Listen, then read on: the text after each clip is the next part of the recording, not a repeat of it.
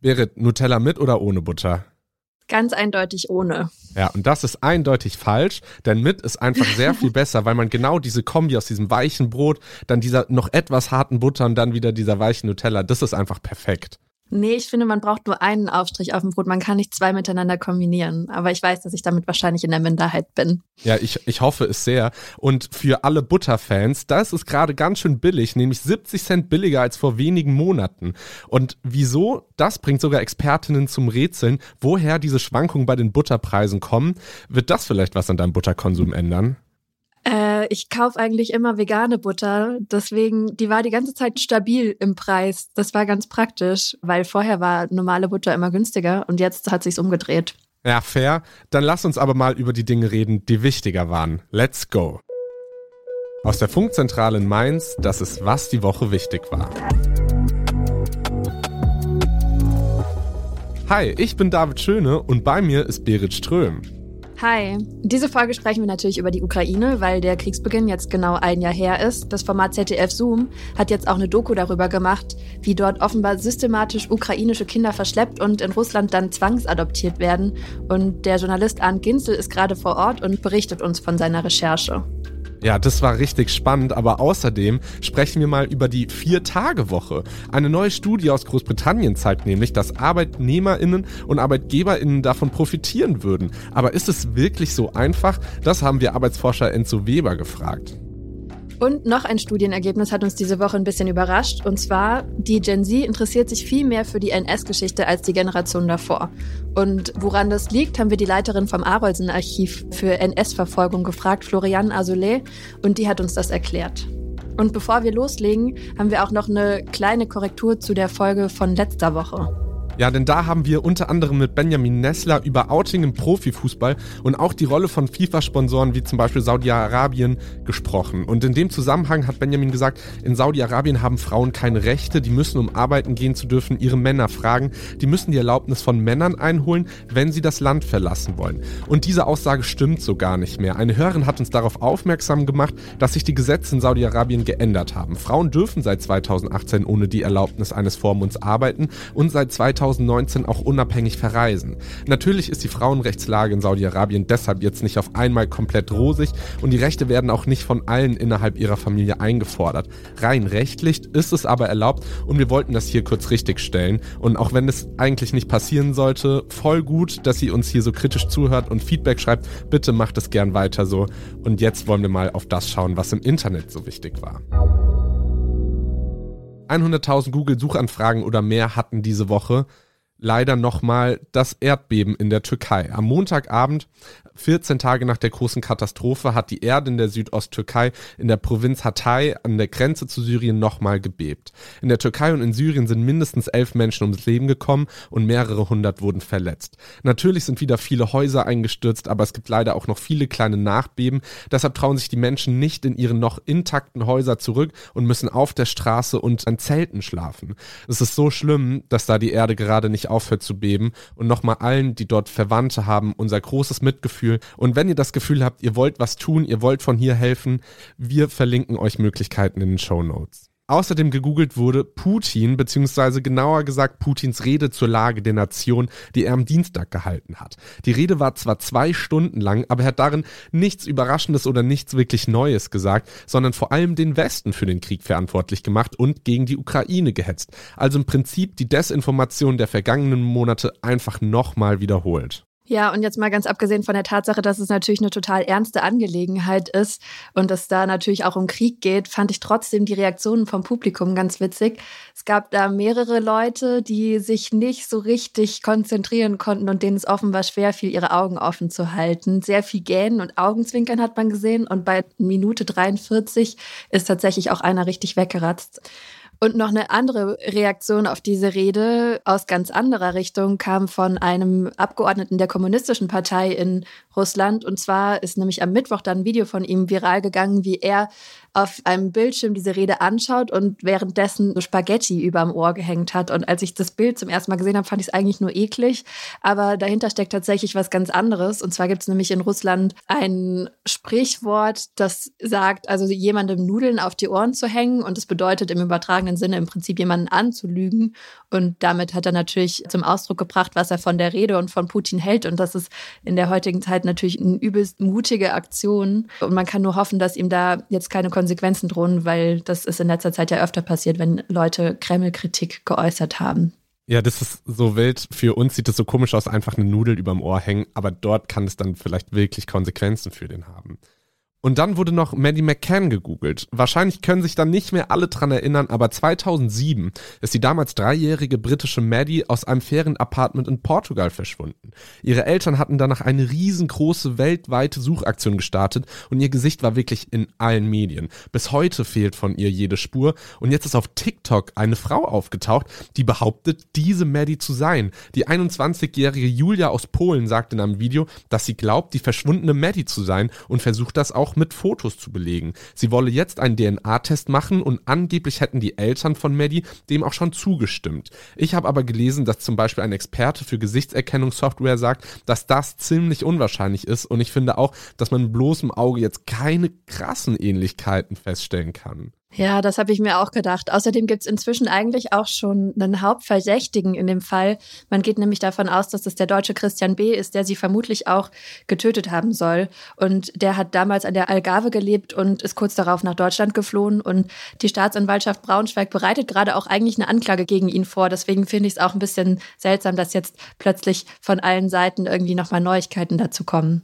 Ja, und irgendwie die armen Eltern auch vielleicht, wenn es jetzt nicht stimmt und die gerade so richtig Hoffnung haben, die suchen so lange, seit 2007, das sind über 15 Jahre und jetzt haben die so ein, wieder so Hoffnung und wenn das dann halt wieder nicht stimmt, dann glaube ich, ist das auch einfach richtig schlimm für die Eltern. Ja, voll. Ich fand es damals auch mega krass. Also ich war da selber halt noch voll klein und es hat mir auch total Angst gemacht, weil ihr Gesicht war ja wirklich in allen Nachrichten, in allen Medien. Hoffentlich finden die bald raus, was passiert ist. Und wir haben noch eine andere Meldung, die kam heute Morgen ganz frisch rein und die hat tatsächlich auch 100.000 Suchanfragen und zwar Henrik Stoltenberg. Trash-TV-LiebhaberInnen kennen ihn vielleicht auch als Bon Schlonzo. Deswegen übernehme ich hier jetzt auch gerade mal. Seinen ersten Auftritt hatte er bei Love Island 2020 und am Anfang war er auch vor allem dafür bekannt, dass er der Enkel vom ehemaligen CDU-Bundesminister und Ministerpräsident Gerhard Stoltenberg ist. Später war er dann eher für sein unangenehmes Benehmen bekannt, weil zum Beispiel bei Promis unter Palmen ist er auch schon rausgeflogen deshalb. Und jetzt wurde er tatsächlich wegen Volksverhetzung verurteilt, weil er aus seinem Fenster Nazi-Parolen gerufen haben soll und auf der Straße randaliert und rassistische Beleidigungen verwendet haben soll. Und er selbst sagt, er war betrunken und es tut ihm leid und er sei kein Rassist, aber RTL und die Produktionsfirma waren trotzdem sofort mega konsequent und haben sich distanziert und die haben jetzt sogar die aktuelle Produktion mit ihm abgebrochen und alle Folgen, in denen er vorkommt, wurden auch offline genommen. Ja, wer kennt's nicht? Betrunken aus dem Fenster rassistische Parolen rufen. Ah.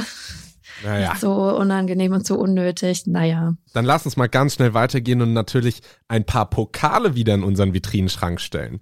Und zwar fangen wir an mit dem Urteil der Woche. Die Ermittlungen zum Fall Uri Jallo sollen nicht wieder aufgenommen werden. Das hatte am Mittwoch das Bundesverfassungsgericht in Karlsruhe entschieden. 2005 ist Uri Jallo gefesselt auf einer Matratze in einer Polizeizelle verbrannt. Seine Angehörigen bezweifeln jedoch, dass er das Feuer selbst gelegt haben kann. Die Todesumstände gelten bis heute als ungeklärt und sein Bruder hatte sich wegen den Ermittlungseinstellungen beschwert, aber die Beschwerde wurde nicht wieder aufgenommen. Ja, ich finde es auch ein mega trauriges Zeichen, vor allem weil die Begründung ist, dass sie sich einfach keine Aufklärung mehr davon erhoffen und es gebe keinen hinreichenden Tatverdacht gegen andere Menschen und das klingt für mich irgendwie total nach aufgegeben. Wie das Urteil ankommt, zeigt sich in den Kommentaren unter dem Instagram-Beitrag der Tagesschau dadurch sehr gut. Die Kommentare gehen von Ich kann verstehen, warum manche Menschen nur wenig bis kein Vertrauen in die Polizei haben, über warum auch bevor man am Ende noch aus Versehen was aufklärt, bis zu der einfachen Frage und alle schauen zu. Das bedeutet, dieses Urteil wird von super vielen Menschen sehr, sehr kritisch gesehen. Ich mache mal weiter mit der guten Nachricht der Woche. Und zwar wurde nämlich ein deutscher Patient von HIV geheilt. Man muss dazu sagen, dass es auch ein etwas besonderer Fall ist, weil er hatte nämlich HIV und Leukämie. Und beides zusammen konnte aber jetzt durch eine Stammzelltransplantation geheilt werden. Man hat nämlich einfach Stammzellen verwendet, die auch immun gegen das HIV-Virus sind. Und das war dann sozusagen sein Glück im Unglück. Er ist damit erst der dritte Patient weltweit, der durch so eine Transplantation geheilt werden konnte.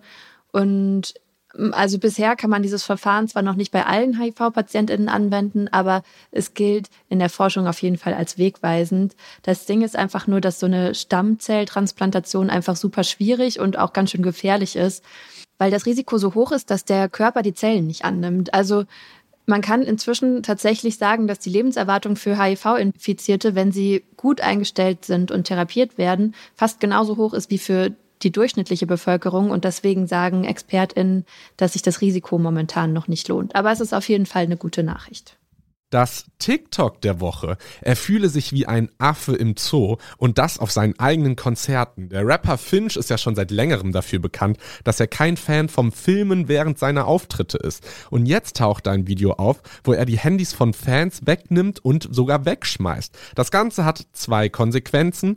Anzeigen gegen den Rapper wegen Sachbeschädigung und eine Antwort des Rappers darauf. Werde die Leute jetzt gnadenlos des Hauses verweisen. Ist mir scheißegal, ob sie ein Ticket bezahlt haben.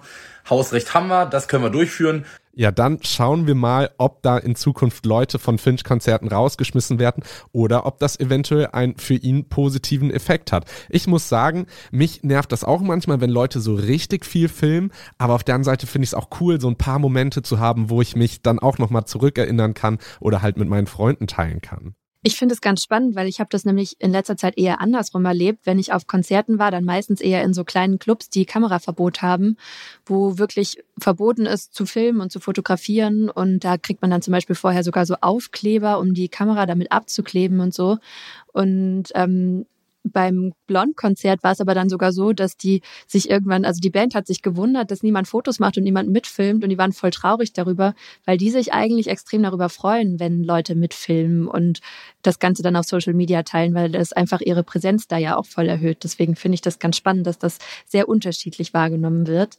Das war es mit den Pokalen und wir starten jetzt mal ein bisschen deeper rein. Wir schauen jetzt erstmal in die Ukraine. Am 24. Februar vor genau einem Jahr hat Russland das ganze Land angegriffen. Auch die zivile Infrastruktur und Wohnhäuser, ganze Städte liegen in Trümmern. Millionen Menschen haben das Land verlassen und auf beiden Seiten sind tausende Menschen gestorben. Und es gibt wenig Hoffnung, dass der Krieg bald endet. Ganz im Gegenteil, Putin hat in seiner Rede zur Lage der Nation am Dienstag unter anderem die russische Bevölkerung auf einen längeren Krieg vorbereitet. Aber über diese Rede wollen wir gar nicht sprechen, denn darin hat er auch tatsächlich gar nicht so viel Neues gesagt, sondern über eine neue ZDF-Recherche und zwar über Zwangsadoption. Das heißt, ukrainische Kinder werden aus den Kriegsgebieten verschleppt nach Russland gebracht und dort adoptiert. Darüber spreche ich jetzt mit dem Reporter Arndt Ginzel. Der ist übrigens gerade noch vor Ort in der Nähe von Bachmut, das gerade besonders stark angegriffen wird. Hallo Arndt, wie, wie geht's dir? Hallo, äh, mir geht's gut. Äh, wir waren heute den ganzen Tag drehen, vielleicht etwas erschöpft. ist ja mal ein bisschen anstrengend mit der Weste und der ganzen Schutzausrüstung und der Technik. Aber mir geht's gut und ja, ich freue mich auf den Podcast. Du hast gerade im Vorgespräch schon gesagt, hier wenige Meter von dir entfernt wird geschossen. Das heißt, du bist mitten im Kriegsgebiet. Wie fühlt sich das an? Naja, wir haben uns schon ein Stück weit daran gewöhnt. Ähm, ich bin ja jetzt auch nicht das erste Mal hier. Ähm, wir können schon unterscheiden, ob das jetzt, ähm, wie, wir hier sagen, quasi rausgeht, also ob aus der Stadt heraus geschossen wird oder ob die Stadt beschossen wird. Ähm, aber es ist natürlich irgendwie so ein alltäglicher Soundteppich, den man hat, ähm, wo man manchmal trotzdem immer noch erschrickt. So, ne? Und vor allen Dingen immer genau hinhören muss, geht das jetzt rein? Müssen wir gucken, dass wir irgendwie äh, uns in Sicherheit bringen? Ähm, äh, ja, also so läuft mein Leben hier. Jetzt kam neben äh, Schüssen, neben ja, Schlachten jetzt auch noch das Thema Adoption irgendwie auf, denn du und dein Team, ihr hattet mehrere Anhaltspunkte, dass zum Beispiel in Cherson nach der russischen Besetzung Kinder vermisst wurden und ihr habt euch dann auf die Suche nach ihnen gemacht und was waren das denn für Kinder und was konntet ihr rausfinden? Also diese Hinweise kamen schon relativ früh. Ähm, ich glaube so im Sommer, als wir hier unterwegs waren ähm, und dann die ersten äh, Gebiete, vor allen Dingen in der Ostukraine, Richtung ähm, äh, Kharkiv befreit wurden, dass Familien ihre Kinder vermissten. Vermissen insofern, als dass die Kinder in sogenannte Erholungslager auf die von Russland annektierte Krim geschickt wurden, auch von Eltern. Ähm, und nach dem Abzug der russischen Armee kamen die Kinder aber nicht mehr zurück. Die blieben dann dort. Und solche Geschichten oder solche Fälle häuften sich, so dass wir dann gedacht haben, dass dem muss man einfach mal nachgehen. Äh, und da ergab sich eben diese Chance dann im Ende des Jahres, als dann Herson befreit war, eine Stadt in der Südukraine, dort diesen Hinweisen direkt nachzugehen, dass wir also mit Eltern sprechen, äh, mit Freunden von vermissten Kindern sprechen und äh, das war halt äh, jetzt erstmal auch gar nicht so schwierig. Der andere Weg, über den Kinder rausgebracht äh, wurden, regelrecht, das sind eben die sogenannten Evakuierungen äh, von den russischen Besatzern so bezeichnet. Die haben vor allen Dingen es auf Kindereinrichtungen abgesehen gehabt, äh, Internate, ähm, Heime. Ähm, und auch das konnten wir uns ansehen in Herson und Umgebung. Du hast gerade schon gesagt, wie Kinder teilweise befreit wurden, aber lass uns noch mal am Anfang starten, wie das passieren konnte. Also die Russen haben Erholungsurlaub für ukrainische Kinder angeboten, die seit Monaten im Kriegsgebiet leben. Das klingt doch an sich eigentlich schon verdächtig, oder? Haben die ukrainischen Familien ihre Kinder da freiwillig hingeschickt? Es gibt ganz unterschiedliche Fälle. In manchen Fällen war es so, da war eine gewisse Arglosigkeit dabei. Ähm, dass man mit der Zeit sich, das, das, das hängt sehr stark damit zusammen, wie sich so eine Gesellschaft verändert in einem okkupierten, in einem Besatzungsregime. Ne, manche passen sich an, manche ordnen sich unter, manche leisten Widerstand. Ähm, je nachdem, ja, wie die Leute geprägt sind. Ähm, und hier war es vielfach so, dass Eltern eben dann tatsächlich auf die ähm, russischen Besatzer gehört haben, ähm, teilweise auch schon lange berieselt wurden durch russische Medien, die recht schnell installiert wurden in diesen besetzten Gebiete, Gebieten. Teilweise haben sie auch äh, finanzielle Vergünstigungen bekommen und sich gefragt, ja, pff, warum nicht? Dann schicke ich die eben dahin. Und dann muss man natürlich sagen, es gab auch Kinder, die zurückgekommen sind. Ne? Gerade ähm, wir haben in unserem Film haben wir den Fall von Mascha, die dort war, die kam zurück und dann sind ihre Geschwister hingefahren und sind eben nicht mehr zurückgekommen. Ja, die äh, Deportation und Umerziehung von ukrainischen Kindern hat ja schon 2014 teilweise angefangen, zum Beispiel im Donbass. Oder auch direkt nach Ausbruch des Krieges wurden Heimkinder aus der Ostukraine nach Russland gebracht. Und ihr sagt in dem Film, dass diese Kinder russifiziert werden sollen, also am besten ihre ukrainische Identität vergessen und zu russischen Patrioten werden sollen. Glaubt Russland wirklich, dass das funktionieren kann? Ah, das ist eine schwierige Frage. Also dazu müsste man, ähm, müsste man einen authentischen Blick in diesen Apparat bekommen, den ich aber ehrlich gesagt nicht habe, sondern was ich nur sagen kann, ist, die Kinder werden halt äh, missbraucht, nachdem sie also Opfer schon des Krieges geworden sind, werden sie öffentlich vorgeführt als ja fast schon wie Trophäen. Äh, damit soll zum Ausdruck gebracht werden, wir sind die Guten, das ist ein gerechter Krieg, wir retten Kinder aus äh, den Fängen des Kiewer Regimes. Ähm, die Kinder sind, gerade auch die Heimkinder, sind natürlich auch erstmal dankbar, ähm, ne, aus, aus äh, schwierigen Situationen rauszukommen. Das muss man ja auch wissen. Oder äh, das, ne, aber viele von denen sind eben schlicht und ergreifend in dieser äh, furchtbaren Situation, weil Russland diesen Krieg begonnen hat, weil sie Opfer geworden sind, weil Familien zerstört wurden durch den Krieg. Und das begann eben, wie du schon richtig gesagt hast, in den Jahren, in dem Jahr 2014, als es äh, den ersten von Russland angezettelten Krieg eben dann in der Ostukraine und vorher eben die Annexion der Krim gab. Und davon konnten wir uns schon 2015 Bild machen, wie das eben läuft. Da hatten wir die Möglichkeit, ähm, unter schwierigen Umständen äh, in einer in einer sogenannten Kadettenschule zu drehen in Luhansk. Ähm, wir wollten eigentlich Spuren nachgehen nach Kindersoldaten, weil auch damals gab es Hinweise, dass sehr, sehr junge ähm, äh, also Jungs quasi bewaffnet äh, in diesem äh, Krieg damals zwischen Ukraine und Separatisten an der Front kämpfen. Und das konnten wir, konnten wir auch belegen und hatten da Gelegenheit, eben in dieser Kadettenschule zu drehen. Die Bilder sieht man ja. Ähm, das sind Kinder, Jungen äh, im Alter von sechs, sieben Jahren und älter, die in russischen Uniformen rumlaufen. Im Klassenzimmer hängt ein Putin-Bild und sie zeichnen Kalaschnikows. Das ist ein absolut authentisches Bild. An dem Tag, als wir dort gedreht haben, wusste am Morgen noch gar keiner, dass wir am Mittag da aufschlagen. So und das wirkt alles sehr stark wie das, was wir jetzt sehen konnten in den besetzten, neu besetzten Gebieten.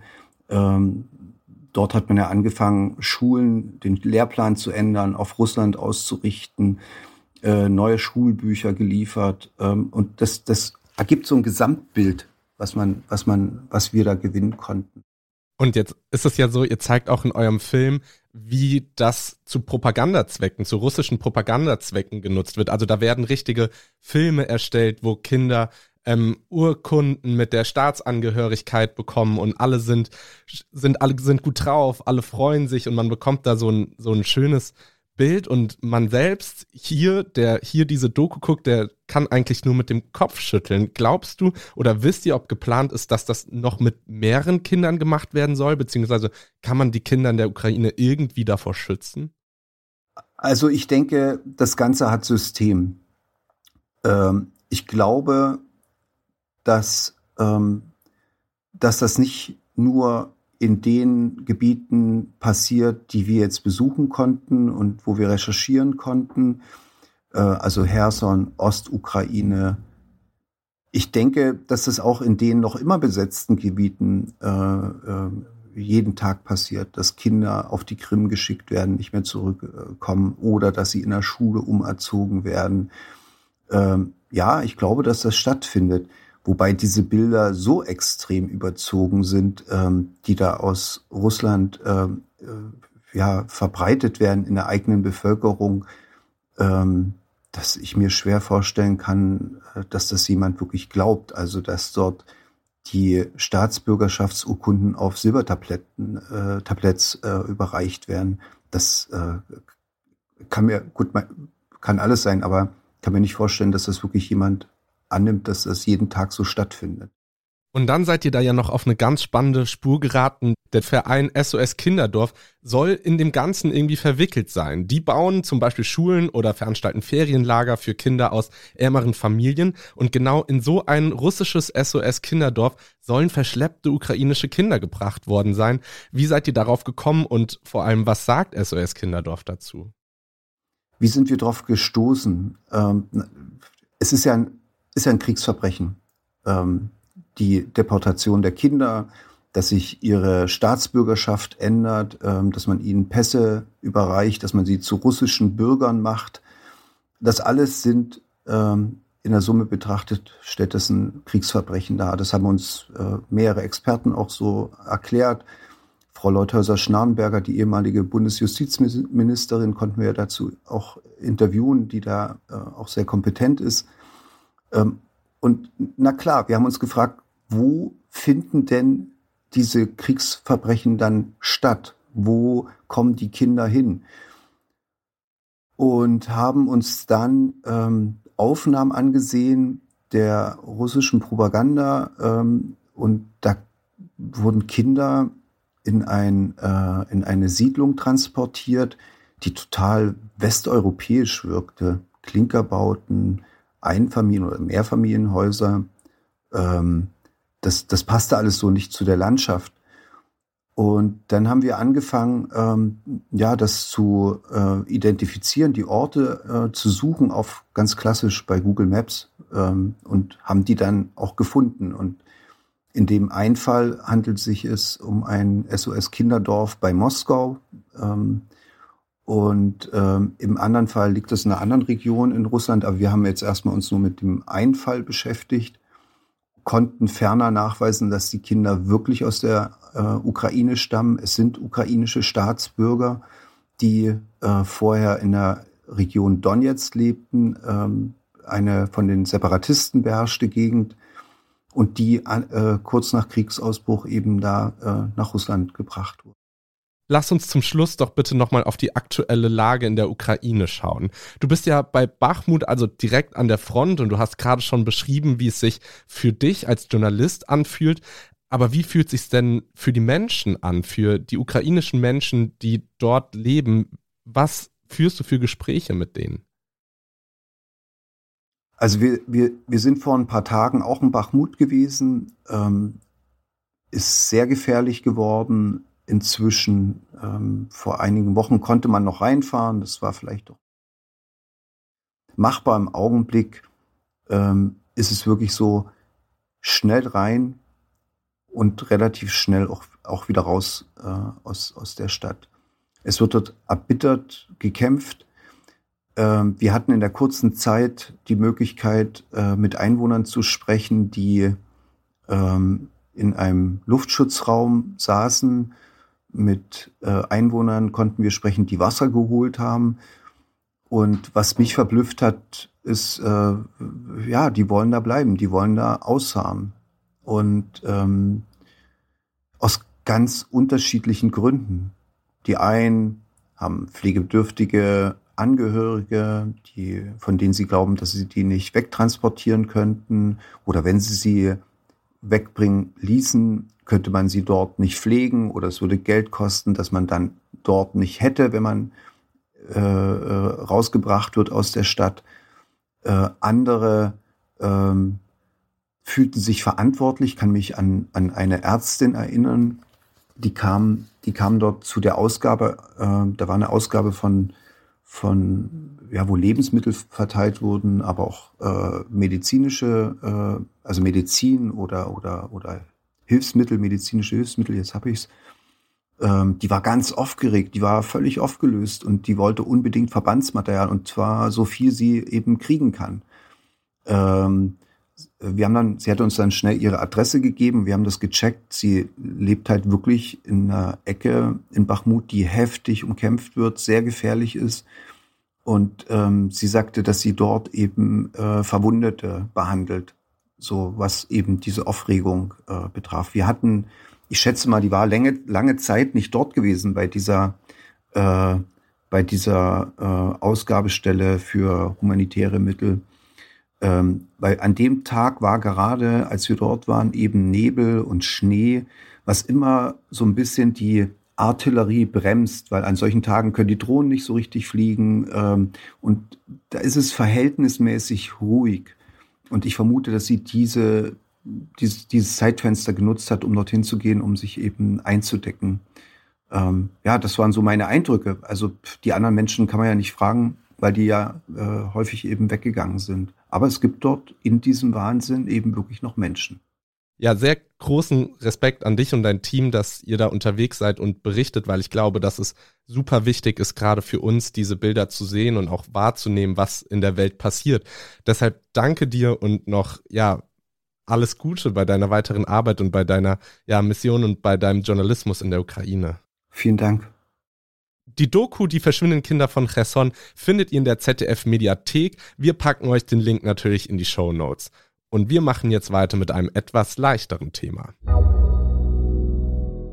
Ich übernehme hier jetzt von David und wir sprechen über die Vier-Tage-Woche. Es gibt nämlich schon wieder eine neue Studie, die zeigt, dass eine Vier-Tage-Woche sich extrem positiv auf die ArbeitnehmerInnen auswirkt, dass sie seltener krank sind und weniger gestresst sind. Und das Spannende daran ist sogar, dass angeblich die Produktivität nicht sinkt, sondern sogar steigt. In Großbritannien haben 61 Unternehmen an dem bisher größten Testlauf von so einer Vier-Tage-Woche mitgemacht. Äh, und das bedeutet im Prinzip, dass die ArbeitnehmerInnen einfach bei gleichem Lohn einen Tag weniger gearbeitet haben. Und das Ganze war ziemlich erfolgreich. 56 von 61 Unternehmen wollen das jetzt immer so machen. In Island gab es auch schon zwei größere Testläufe, die sind geglückt und in Spanien gibt es gerade ein ähnliches Projekt. Aber wie realistisch wäre so eine Vier-Tage-Woche in Deutschland? Darüber spreche ich jetzt mit dem Arbeitsmarktforscher Enzo Weber. Hi Enzo. Hallo Berit. Diese Studienergebnisse, die klingen ja erstmal zu schön, um wahr zu sein. Knapp zwei Drittel weniger Krankentage, 1,4 Prozent Umsatzanstieg, mehr als die Hälfte weniger Angestellte, die die Unternehmen verlassen haben und fast die Hälfte der Befragten waren weniger gestresst. Wenn es jetzt wirklich so einfach ist, warum machen das dann nicht alle längst so? Ja, das ist in der Tat auch zu schön, um wahr zu sein. Äh, denn bei solchen Studien, da muss man immer genau hinschauen, was da eigentlich gelaufen ist und inwieweit das dann tatsächlich in großem Stile in die Praxis zu übertragen wäre. Fangen wir mal an. In dieser britischen Studie war es beispielsweise so, dass sich die Betriebe, die teilnehmen wollten, selbst gemeldet haben.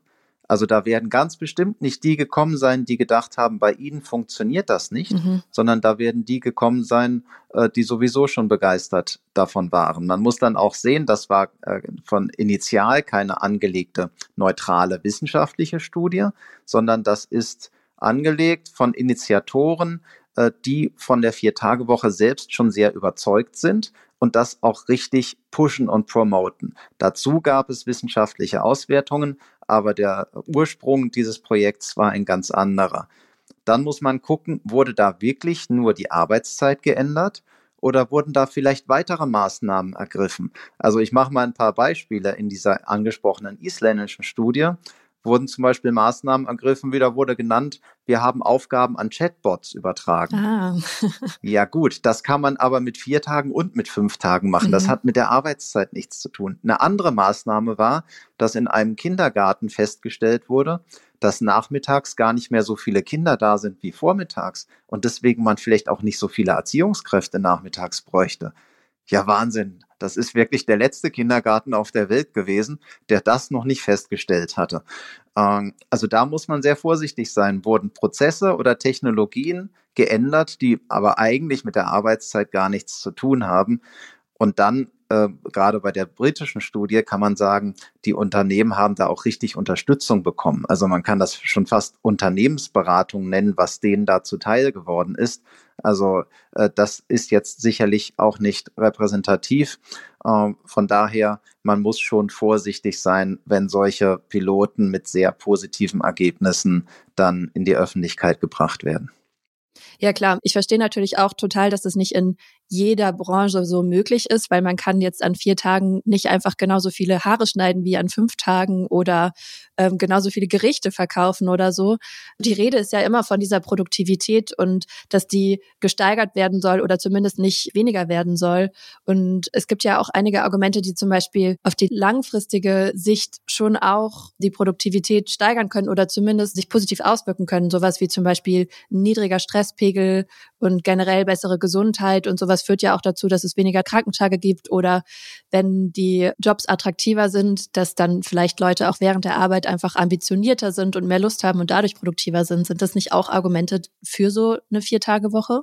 Äh, das sind unbedingt Argumente. Das sind aber nicht Argumente für eine Vier-Tage-Woche, sondern das sind Argumente dafür, dass Menschen die Arbeitszeit bekommen sollten, die sie gerne hätten. Ähm, das, äh, das heißt, die althergebrachte Fünf-Tage-Woche mit Vollzeit, die muss überhaupt nicht verteidigt werden. Wir sehen allerdings, wenn wir fragen, welche Arbeitszeit hätten Sie denn gerne, dass die Mehrzeit der Vollzeitbeschäftigten diese Vollzeit auch gerne behalten würde.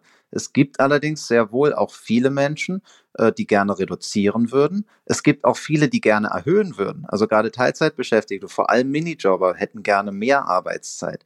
Das heißt, es kommt jetzt nicht darauf an, den alten starren Standard fünf Tage Woche gegen einen neuen starren Standard vier Tage Woche für alle auszutauschen, sondern der eigentliche Schlüssel liegt darin, jeder soll das bekommen, was er möchte, individuell und das möglichst auch im Lebensverlauf flexibel anpassen können. Denn die Zeiten haben sich natürlich schon geändert. Wir haben nicht mehr Alleinverdienermodell, wo der Mann irgendwie 40 Stunden arbeiten geht äh, und die Frau die Arbeiten zu Hause macht. Das ist graue Vergangenheit. Heute ist die äh, Wirklichkeit glücklicherweise eine andere. Deswegen braucht man auch mehr Flexibilität.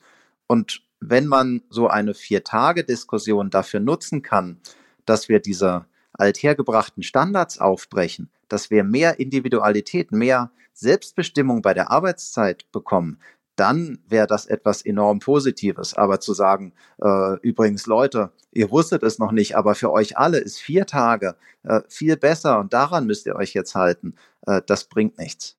Okay, aber jetzt sieht in Deutschland der Arbeitsmarkt ja gerade auch grundsätzlich ziemlich schwierig aus. Da kommen zwei Faktoren zusammen. Einmal Fachkräftemangel und dann auch noch der demografische Wandel. Das heißt, es gibt sowieso schon super viele unbesetzte Stellen und dann kommen auch noch immer weniger Arbeitskräfte nach und immer mehr alte Menschen gehen in Rente. Wie realistisch ist es denn dann überhaupt, dass sich da in naher Zukunft auf dem Arbeitsmarkt irgendwas tut? Und jetzt egal, ob wir jetzt über eine Vier-Tage-Woche oder andere flexible Modelle sprechen, der Trend überhaupt in diese Richtung geht. Also in der Tat, in Deutschland sind Arbeitskräfte knapp. Die sind jetzt im Grunde so knapp wie seit dem Wirtschaftswunder nicht mehr. Und der demografische Wandel kommt. Also wenn wir das nicht irgendwie durch Zuwanderung oder stärkere Beteiligung am Arbeitsmarkt ausgleichen, würden wir bis 2035 sage und schreibe sieben Millionen Personen verlieren im Arbeitsmarkt. Das ist schon heftig. Ähm, und das muss man auch irgendwie ausgleichen. Da ist jetzt aber auch wieder Vorsicht geboten. Also wenn wir jetzt überlegen, was sollten eigentlich unsere Arbeitszeiten sein? Dann sollten wir ja, glaube ich, nicht am Ende zu dem Schluss kommen, diese Arbeitszeiten sollten so hoch wie möglich sein und wir sollten so viel wie möglich arbeiten, um möglichst viel Wertschöpfung in Deutschland zu erreichen sondern am Ende sollten Arbeitszeiten so gesetzt werden, dass sie den Wünschen der Menschen entgegenkommen. Und wer seine Arbeitszeit höher setzt, verdient dann eben entsprechend mehr. Und wer sie runtersetzt, muss dann aber eben auch akzeptieren, äh, dass er weniger verdient. Also da wird am Ende leider äh, kein Weg dran vorbeiführen.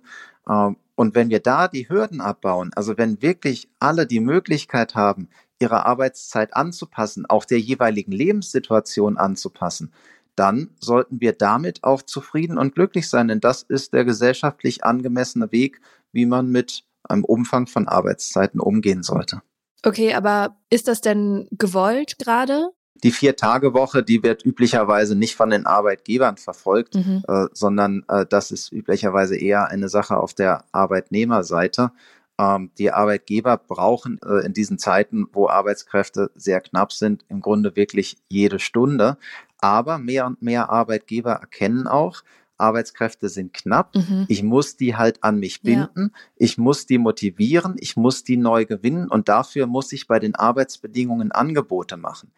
Aber das heißt, ganz wichtig, das heißt nicht unbedingt kürzer, sondern was heute verlangt wird, das sind flexible Arbeitszeiten. Ich möchte selbst bestimmen können. Ich möchte den Job an mein Leben anpassen können und nicht umgekehrt. Ich möchte Mobilarbeit machen können, wenn das möglich ist. Und die Aussagen, die Menschen wollten heutzutage nicht mehr so viel arbeiten wie früher, was man immer hört mhm. über Generation X, Y, Z oder wie sie alle heißen, das stimmt nicht. Wenn man sich die Entwicklung repräsentativ anschaut, dann sieht man, die Arbeitszeitwünsche der Länge nach haben sich über Jahrzehnte bemerkenswert wenig geändert, sondern es geht darum, wie ich, äh, wie selbstbestimmt und wie flexibel ich meine Arbeit einteilen kann und da müssen Arbeitgeber gute Konzepte haben und nachlegen. Ja, ähm, wir haben ja auch letzte Woche zum Beispiel mit einem Zukunftsforscher gesprochen und der hat eigentlich auch ganz optimistisch auf die Zukunft junger Menschen am Arbeitsmarkt geschaut. Der sagt nämlich, wenn es immer weniger Leute gibt, die die Arbeit machen, dann haben sie auch einfach eine bessere Verhandlungsposition und können die Konditionen, zu denen sie arbeiten wollen, einfach mehr beeinflussen. Also im Prinzip das genau. Aber jetzt mal ganz grundsätzlich, wir haben es auch gerade schon angerissen. Dieses Konzept der 40-Stunden-Woche, das stammt ja auch einfach aus einer Zeit, in der, wie gesagt, meistens nur eine Person in der Familie gearbeitet hat und die andere sich um die Familie und den Haushalt gekümmert hat. Ich arbeite zum Beispiel auch nur an vier Tagen in der Woche und nutze den fünften Tag eigentlich immer für Haushalt, weil sonst dafür auch einfach noch das halbe Wochenende draufgehen könnte.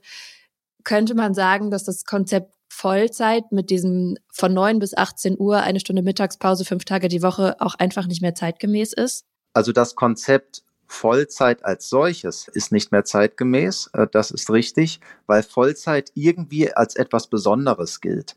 Also in Vollzeit, da gibt's mehr Karriere, in Vollzeit gibt's höhere Löhne, in Vollzeit gibt's mehr Weiterbildung äh, und so weiter.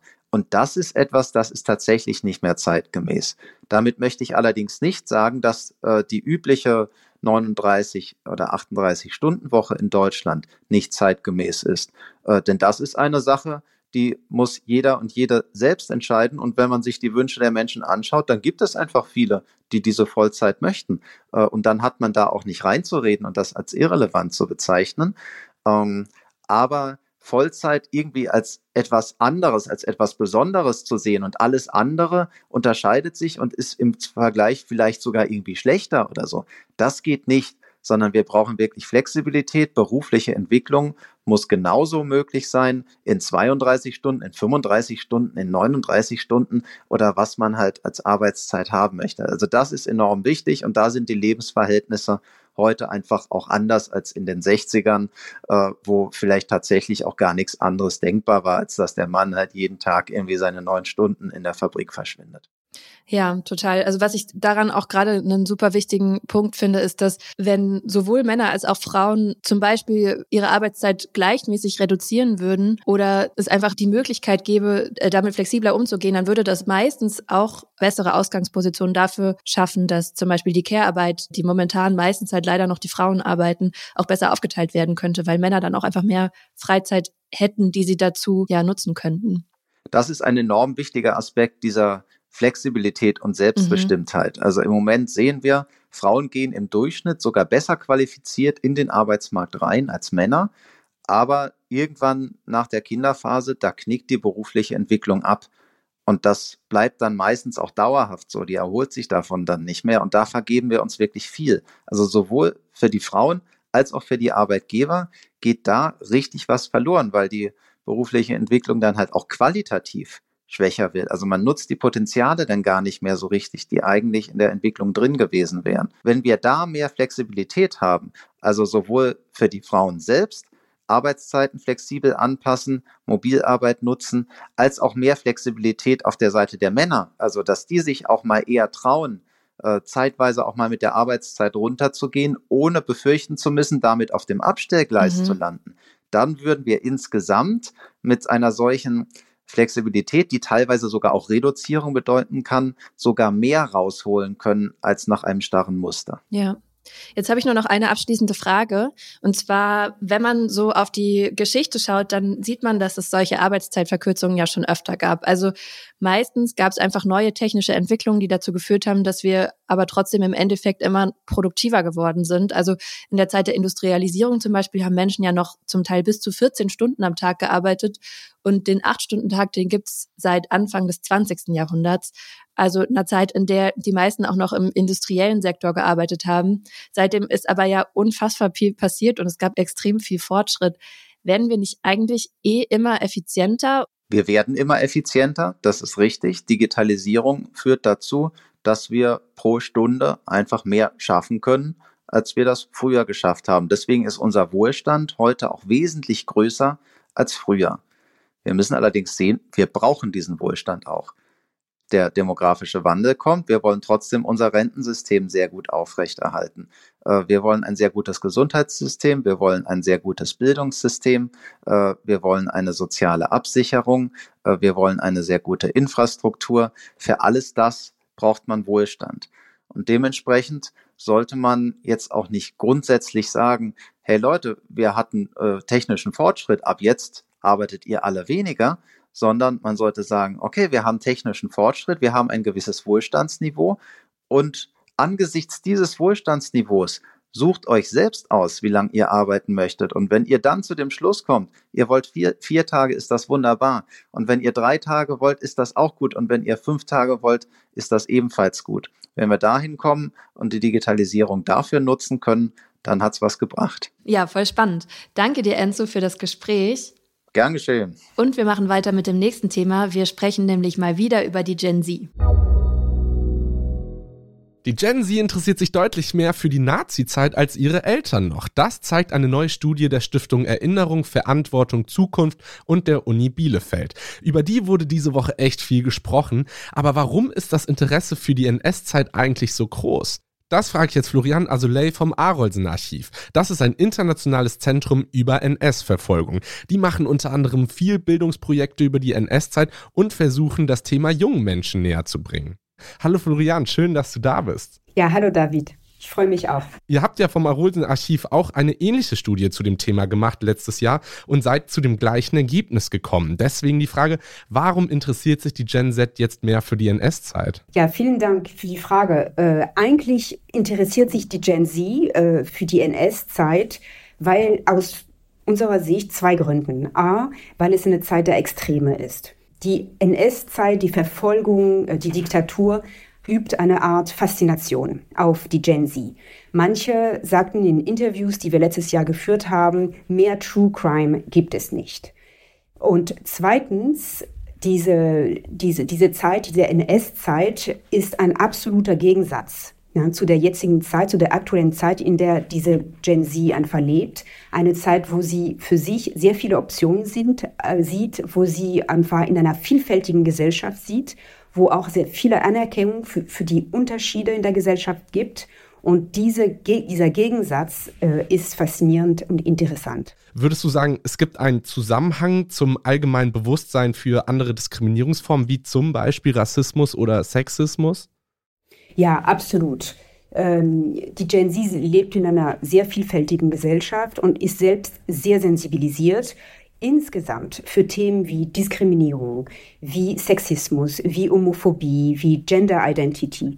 Und diese Themen machen tatsächlich auch diese Zeit so faszinierend, weil aus den Gründen, auch Identitätsgründen, wurden die, die Leute damals verfolgt in der NS-Zeit. Und jetzt heißt es, auf der einen Seite gibt es sehr viel Interesse auf der anderen Seite heißt es aber auch, haben junge Menschen extrem wenig Fachwissen über diese Zeit. Und das, obwohl, wenn ich mich an meine Schulzeit zurückerinnere, ich das Thema eigentlich ziemlich oft hatte. Wie kann das denn sein? Also zuerst mal muss man sagen, ja, es gibt großes Interesse, aber das Interesse ist nicht ähm, sozusagen familiär bezogen. Ne? Es geht darum, für die junge Generation einfach die NS-Zeit als eine Art Matrix zu betrachten, die einfach hilft, die aktuelle Zeit zu interpretieren und die eigenen Handlungsoptionen zu erkunden und die eigene Identität zu definieren. Also darum geht es wirklich. Und, da, und deswegen sind, glaube ich, auch Fakten und Faktenwissen weniger wichtig und interessant für diese Generation, die auch wiederum in einer ganz anderen Zeit lebt als meine, weil Wissen überall verfügbar ist. Information ist überall. Das heißt, man hat schon das Gefühl, das muss man nicht lernen, das muss man nicht wissen, weil man ganz einfach Zugriff dazu ha haben kann. Zweitens liegen diese Ereignisse 75 Jahre her. Es sind so viele andere Ereignisse auch inzwischen passiert, historische Ereignisse, die einfach einschneidend sind, einfach für die Gesellschaft, dass tatsächlich auch das einfach in die Vergangenheit rückt. Und das macht es auch so schwierig, einfach auch Wissen einfach, einfach festzuhalten. Das bedeutet, wenn ich dich richtig verstehe, geht es jetzt gar nicht mehr so sehr um Fakten, sondern viel um Identität und die Auseinandersetzung damit. Bedeutet man, man müsste vielleicht irgendwas in der Übermittlung dieser Zeit oder im Weitergeben von Wissen ändern? Also da müssen wir uns sehr viele Fragen stellen. In der Tat belegen alle Studien, dass Faktenwissen, die Fakten, ja, die Wissensgrundlage einfach immer dünner wird. Die Frage ist, was ist für ein Wissen einfach notwendig? W warum brauchen wir Wissen über diese Zeit? Und ich glaube, es geht weniger um exakte Daten, exakte Ereignisse, vielleicht Persönlichkeiten, aber vielmehr um Zusammenhänge verstehen, um Muster verstehen, Gründe verstehen, Mechanismen ne, der Diktatur und der Verfolgung verstehen, weil sie wiederum dieser Generation uns helfen, unsere Handlungsoptionen auch heute zu verstehen und die aktuelle Zeit zu verstehen. Also wiederum geht es darum zu definieren, welche Indikatoren haben wir für Wissen? Was für ein Wissen wird gebraucht, um eine Gesellschaft wehrhaft zu machen? Und das ist total wichtig, weil wir auch wissen, dass die Gen Z sehr, sehr empfänglich, sehr empfänglich ist für Verschwörungsnarrative und Revisionismus. Das heißt, eine Form von Wissen ist notwendig, aber ist es wirklich, geht es wirklich um Daten, Persönlichkeiten? Ja, und eine Form von Wissen, die wir haben, sind aktuell ZeitzeugInnen. Und wir sind aber so ungefähr die letzte Generation, die von ZeitzeugInnen profitieren kann. Und die Frage, die ich jetzt habe, wie kann denn Erinnerungskultur funktionieren, wenn irgendwann keine ZeitzeugInnen mehr leben? Also Erinnerungskultur funktioniert schon eine ganze Weile, weil es immer weniger von diesen Zeitzeugen gibt. Aber es gibt tatsächlich irgendwas, was die gesamte deutsche Gesellschaft verändert wird. Das ist nicht nur die Zeitzeugen, das sind die Zeitgenossen. Die Gesamtgeneration, die als Erfahrungsraum NS-Zeit hatte, wird bald nicht mehr da sein.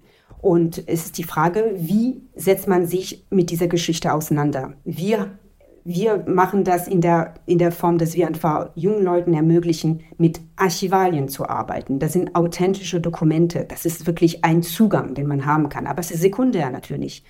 Aber ich glaube auch, es ist auch eine Chance. Wir könnten mal endlich vielleicht mal einen Perspektivwechsel haben in Deutschland und sich auch die eigene Familie anzuschauen, die eigene Familienbiografie anzuschauen. Und das ist ein Thema, was junge Leute sehr interessiert. Und wenn wir jetzt uns anschauen, diese Generation, die sich mehr für das Thema interessiert, was ist denn ein Ausblick, den du uns vielleicht geben kannst? Was glaubst du, kann denn in den nächsten Jahren da alles passieren, wenn denn so viele Leute mehr Interesse daran haben? Ich glaube, ähm, teilweise ist der Ball äh, in, bei, den, bei den Gedenkstätten, bei den Bildungsinstitutionen, bei allen Akteuren, auf die die Generation Z schaut, wenn sie sich für das Thema interessiert. Wir müssen einfach bessere Angebote einfach äh, äh, entwickeln, wo wir nahtlose äh, Formate einfach im Grunde genommen entwickeln, die zwischen digital und analog einfach sehr gut diese Brücke herstellen. Das ist das eine. Zweitens müssen wir immer wieder daran denken, dass der Bezug zum eigentlichen aktuellen Leben der Gen Z extrem wichtig ist, wenn man über Geschichte redet und nicht nur über die NS-Geschichte. Ja, Florian, ich danke dir für das Gespräch und dass du dir die Zeit für uns genommen hast. Vielen Dank. Wenn ihr die Geschichte von einer Zeitzeugin hören wollt, dann schaut doch mal bei unserem Podcast Zeitkapsel vorbei. In der Serie Irene, wie hast du den Holocaust überlebt, erzählt die heute 91-jährige Irene, wie sie mit ihrer Familie in das KZ Bergen-Belsen deportiert wurde. Ich fand den Podcast super ergreifend und auch total gut gemacht. Den Link findet ihr wieder in den Show Notes. Das war's mit den großen Themen für diese Woche. Schreibt uns gerne, wie ihr die Folge findet und bewertet den Podcast doch auf den Plattformen, wo ihr ihn hört. Das würde uns wirklich freuen. Danke an alle, die zugehört haben. Nächste Woche ist wieder Leo am Start. Mein Name ist David Schöne. Wir sind Funk. Funk ist ein Angebot von ARD und ZDF und diese Woche ist das Infotier das Schwein. Tschüss.